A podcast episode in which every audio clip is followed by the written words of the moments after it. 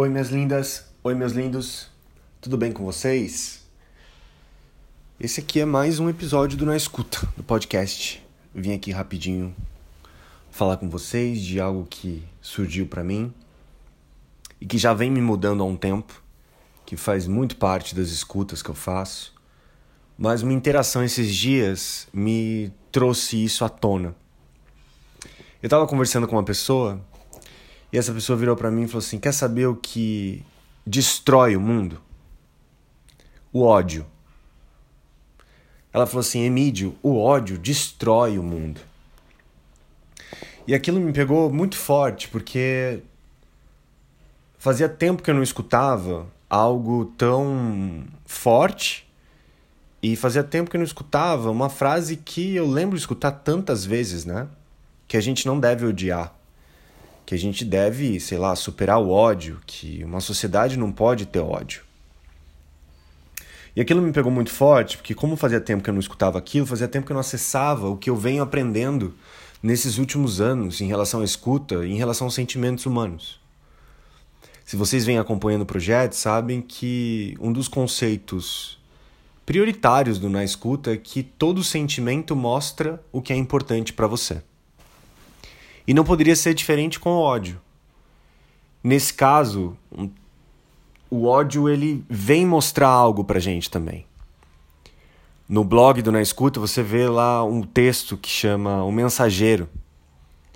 Que é exatamente esse lugar de que todo o sentimento ele traz uma mensagem para você.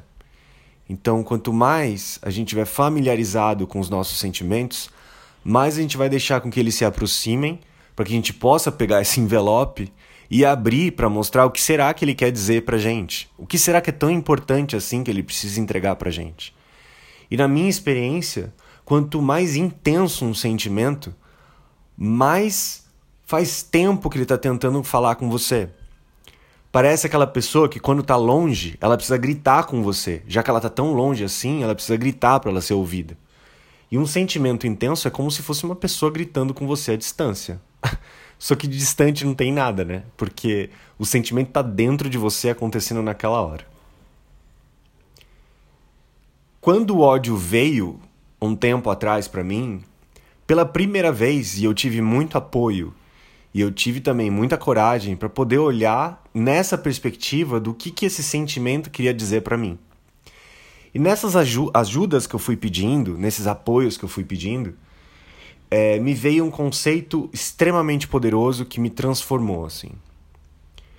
Foi que a, a função do ódio é te mostrar que algo que está sendo misturado não era para ser misturado. O ódio veio mostrar que a gente está misturando coisas que não deveriam ser misturadas. E parece que elas estão misturadas faz tempo. E por fazer tempo, esse sentimento cresce, cresce, cresce, cresce. Aqui eu vou exagerar, mas vocês vão me entender. A gente está muito acostumado a confundir sentimentos, necessidades e ações. Na escuta, isso também é um dos conceitos primários para a gente trabalhar a escuta. A partir do momento que a gente confunde sentimento com necessidades e com ações, palavras e frases como é o ódio que destrói o mundo começam a aparecer. Eu não consigo incluir o ódio na minha experiência humana. Como eu não compreendo meus sentimentos e me falta ferramenta, eu coloco a culpa nesse sentimento. O que, que normalmente eu faço quando eu não entendo algo? Eu me separo daquilo, eu excluo aquilo aquilo se transforma em algo desconhecido para mim. E quanto mais distante eu fico desse sentimento, mais ele é um alienígena para mim. E o que normalmente a gente faz com alienígenas? A gente, sei lá, corre dos alienígenas. A gente não entende os alienígenas. A gente não convida um alienígena para sentar na mesa da nossa casa. E a gente acaba fazendo isso com nossos sentimentos. Quanto mais distante a gente estiver deles, mais medo a gente tem de ouvir o que eles têm a falar. Nesse caso do ódio, Quanto mais tempo a gente demora para entender e fica confundindo sentimento com necessidades e com ações, a gente cria essas percepções de que os sentimentos são culpados da nossa realidade.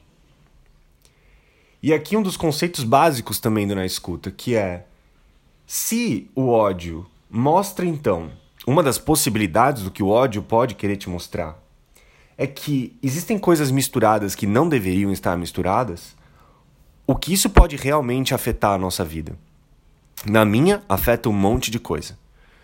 Porque eu posso olhar para o mundo e entender que se eu não tenho espaços funcionais e saudáveis para que o ódio possa se expressar, eu vou acabar criando um mundo em que eu acho que o ódio precisa ser completamente abafado e reprimido. Isso, no final do dia, pode gerar uma ação, já que nem a necessidade eu entendo, porque eu nem quero olhar para esse ódio. Então começo a ter pessoas na sociedade que, ou até dentro da minha própria casa, que o ódio aparece, eu abafo, eu não quero escutar esse ódio, eu não sei o que ele quer dizer, eu não sei qual necessidade ele está buscando atender. Só que a gente é um bichinho muito estranho, porque se a gente não toma cuidado, esses sentimentos tomam a gente. Outro conceito aqui que eu passo para vocês é que um sentimento não é um destino, ele é um dado. Ele é um dado que mostra algo que é importante para você. O nosso destino é satisfazer o que é importante para gente. E quando a gente descobre o que precisa ser cuidado dentro da gente, esses sentimentos vão embora eles entendem que eles cumpriram a função deles, que era, número um, para que você compreendesse que esse sentimento existe, e número dois, para que você começasse a buscar formas de fluir mais em direção àquilo que precisa ser cuidado dentro de você. Nós somos um bicho estranho porque se eu não cuido, o sentimento me toma, certo? Vamos para a prática. Eu vou para o extremo aqui. Se eu não separo o que precisa ser separado, se eu não escuto o meu ódio, se o ódio não se expressa em lugares e momentos com pessoas de uma forma funcional, querendo ou não, eu posso deixar que esse ódio cresça, cresça, cresça e ele vai cumprir esse objetivo dele. Ele vai separar o que precisa ser separado. Nem que isso signifique eu tomar as piores escolhas que eu posso tomar. Então, quando a gente olha para a sociedade e fala aquela pessoa estava cheia de ódio e por isso ela fez aquilo, é, pode acreditar que foi por isso que ela fez aquilo. Pensa na sua vida, que eu penso aqui na minha. Se eu me abro para sentir esse ódio com essa mensagem para mim, muita coisa muda. Porque eu posso entender então que o ódio é uma ferramenta fundamental, por exemplo, quando eu termino um relacionamento. olha só que abertura se cria quando eu me permito odiar alguém. Porque se esse ódio tá falando, tá na hora de separar as coisas, ele tá certo. É normal que apareça um ódio, que ele vai te falar o que precisa ser separado aqui. E aí, com ajuda, você pode ter pessoas à sua volta também te ajudando a escutar esse ódio e entender o que precisa ser separado. Num relacionamento, que seja depois de um bom tempo, é claro que as nossas vidas se misturam. E quando aquele relacionamento chega ao fim, um ódio pode aparecer. Só que, em vez de você abafar ou achar que aquilo é culpa do outro, e que eu tenho ódio de alguém, usa essa ferramenta de volta. Você pode falar: Eu tenho ódio porque eu preciso. Eu estou com ódio porque eu preciso separar algumas coisas. Checa com você: será que é isso que seu ódio quer dizer? Em mim, muitas vezes, o meu ódio quer dizer isso. Eu venho misturando muita coisa que eu não deveria misturar. Vocês conseguem entender o impacto que isso pode ter? Quanto mais a gente convida os nossos sentimentos mais estranhos a chegarem perto, sentarem na mesa e tomarem um café com a gente, mais a gente pode ter um papel de transformação na nossa vida e ao nosso redor. A grande pergunta vira: quais são os espaços que eu tenho hoje para que os meus sentimentos possam se expressar e mostrar o que é importante para mim.